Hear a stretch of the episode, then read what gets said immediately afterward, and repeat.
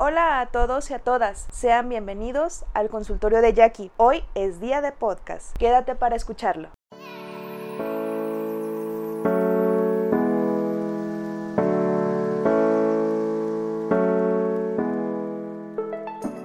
Aquí estamos juntos otra vez y es un verdadero gusto para mí el compartir de esta manera con ustedes. En el podcast pasado mencioné algunos temas y les pedí que me dijeran si alguno de ellos les interesaba y recibí mensajes directos en mi Instagram que si aún no me sigues, ¿qué esperas? Publico cosas muy interesantes todos los días. Te espero en arroba psicología y podcast. Y así el equipo que somos siga creciendo cada día más. Después de este mini comercial, como estoy segura que ya te diste cuenta por el título, me solicitaron el tema de comunicación asertiva, el cual considero estará muy interesante y habrá varios puntos para poder poner en práctica y como saben, paso a paso ir mejorando. ¿Ya estás cómodo o cómoda? Comenzamos. Primero vamos con esa palabra de asertividad. ¿Sabemos exactamente qué significa o a qué se refiere? Esta se define como la habilidad de expresar nuestros deseos, pensamientos, etc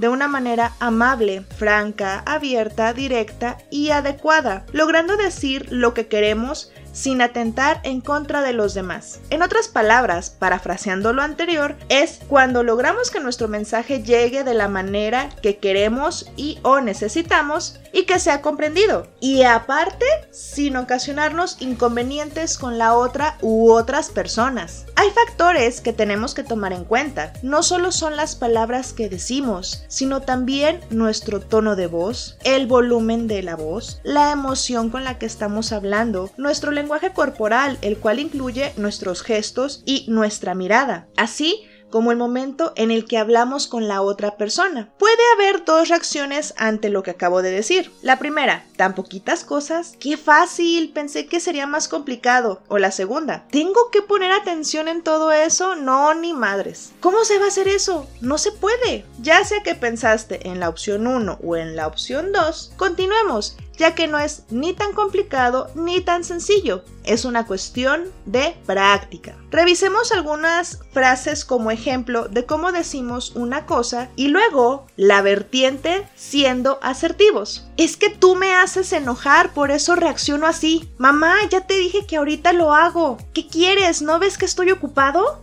siempre que te pones así me haces sentir que soy una mala persona. Es que nunca me escuchas. ¿Por qué haces eso si sabes que me da coraje? Ya deja de hacer eso, te lo he dicho un millón de veces. Creo que estas frases las hemos usado posiblemente con nuestros padres, nuestros hermanos, amigos, la pareja o si tienes hijos, con tus hijos. Y dime, ¿cuál es el desenlace después de decir esto? Exacto, un conflicto. Aparte que no resolvemos lo que nos llevó a decir estas expresiones. Ahora analicemos y revisemos cómo sería decir esto mismo de una manera asertiva. Lo que pasa es que cuando actúas así me da algo de coraje y no sé cómo tomarlo. Mamá, Permíteme unos minutos y hago lo que me encargaste. Ahorita estoy un poquito ocupado. ¿Crees que puedas esperar o es algo urgente? La verdad, cuando reaccionas de esa forma, siento como si yo fuera una mala persona. ¿Sabes? Constantemente me da la impresión de que no me pones atención. Esa actitud que tomas me da coraje. Ya te lo había dicho. Anteriormente, ya te he comentado que evites eso. Te lo pido nuevamente, por favor. ¿Hay diferencia o no hay diferencia entre estas y las anteriores? Sí lo hay, ¿verdad? Y como pudiste notar, no solo fue la entonación, sino las palabras y el modo. Estas segundas frases dan una apertura al diálogo, caso contrario en los primeros ejemplos. ¿Cómo es que llegamos a este punto? Ahí te van unos pequeños tips. Primero, ten claro el mensaje que quieres que llegue, el mensaje que quieres que se entienda. Si tú sabes que quieres expresar, a partir de ahí puedes ver opciones del cómo decirlo. 2. Evita palabras como nunca y siempre. Estas son palabras que generalizan y a partir de ahí tanto la otra persona como tú se cerrarán. Como por ejemplo, siempre es lo mismo o nunca me escuchas. Ponte en el lugar de quien recibe estas afirmaciones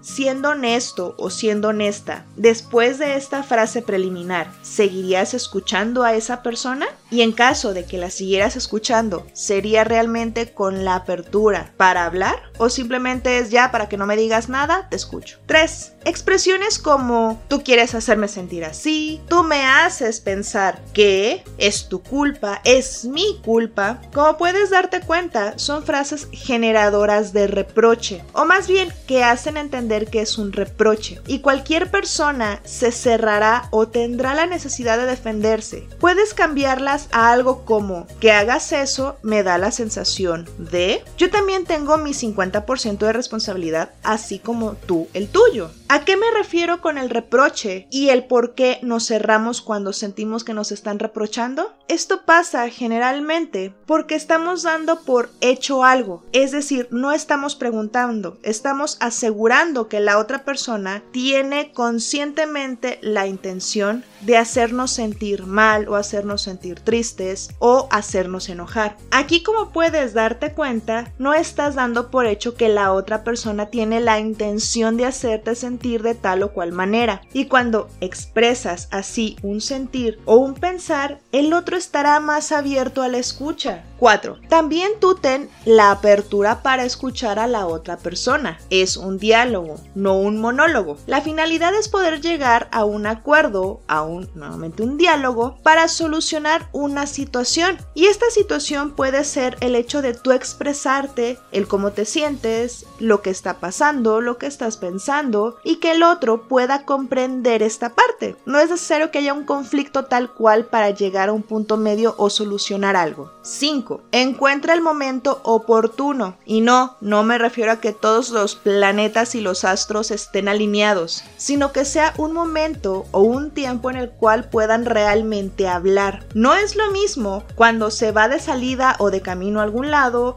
cuando tienes prisa, cuando se está en el trabajo o incluso cuando se tiene hambre, que aunque parezca algo chusco o parezca una especie de broma, esto es verdad, hay gente que cuando tiene hambre se pone de muy mal humor y estos son factores de interferencia que aunque tengas las palabras, el tono, el volumen, los gestos, todo adecuado, esto se puede ir al traste por este escenario desfavorecedor de el momento. La interferencia puede ser también la situación en la que se encuentra la otra persona, es decir, el que va a ser el receptor del mensaje que yo quiero que llegue. Con esto no me estoy refiriendo a que tengamos que leer el pensamiento y sepamos exactamente cómo está la otra persona, pero hay ciertos gestos, hay ciertos modos, hay cierto incluso sentado o caminado de las personas que conocemos que pueden darnos ciertas pistas de creo que está de malas, creo que no es un buen momento,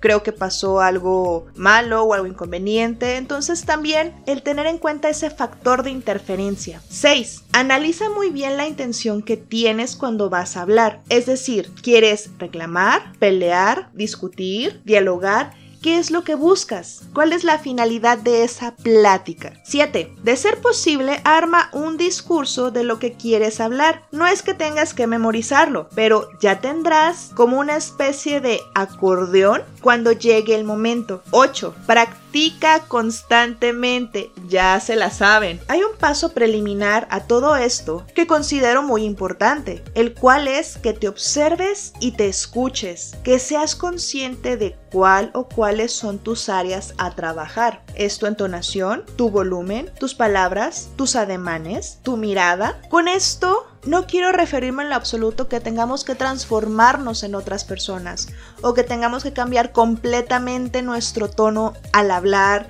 o si quiero conseguir algo necesito el tono 20 de las opciones, no. Es decir, tú con tu modo, tu manera, tu estilo, tu forma, el remasterizarlos algo más conveniente para ti. No es para los demás, no es para tu mamá, no es para tu jefe, no es para tu papá, no es para tu pareja, no es para tu hermano, no es para tu hermana, no, es para ti. Esta herramienta es tuya y solamente va a ser tuya. Digo, no es transformarte, no es convertirte en otra persona cuando tengas que tomar temas más serios o temas que te están molestando o temas que consideras que son importantes el hablar o cuando se tenga esa charla, entre comillas, con alguien. No, simplemente es con todo lo que tú eres, con toda la manera que tú tienes para hablar, remasterizarlo. Entonces de esta manera vamos modificando poco a poco. Comprendo que hay situaciones siendo realistas, en las que de repente nos falla, pero es ir tomándole el ritmo, claro, hay emociones, hay situaciones, hay contextos que nos van a hacer un poco o un mucho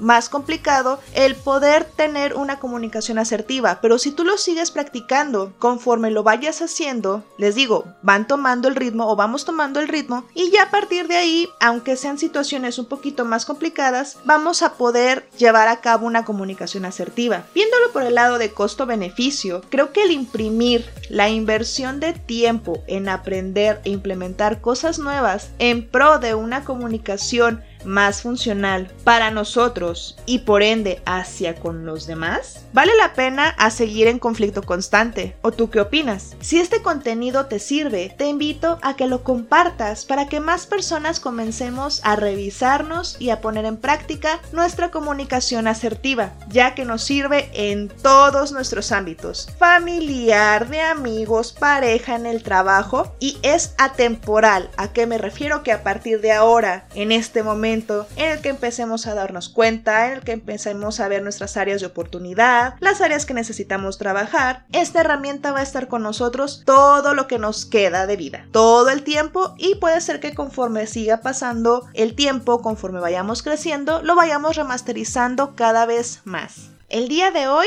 damos por terminada la sesión, así que buenos días, buenas tardes, buenas noches. Hasta nuestra siguiente sesión.